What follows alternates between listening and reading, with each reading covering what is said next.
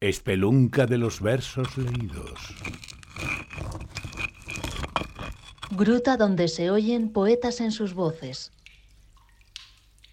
El sueño de los jabalíes. Duermen los jabalíes sobre el barro, tras mermar la cosecha en los maizales. Es la serenidad de su descanso tan solo una apariencia.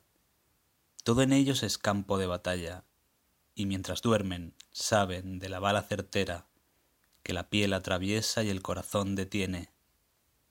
Es el sueño de bestias que no ignoran su condición de presas para el hombre, su lucha y su inocencia, su alegría de ser en lo salvaje.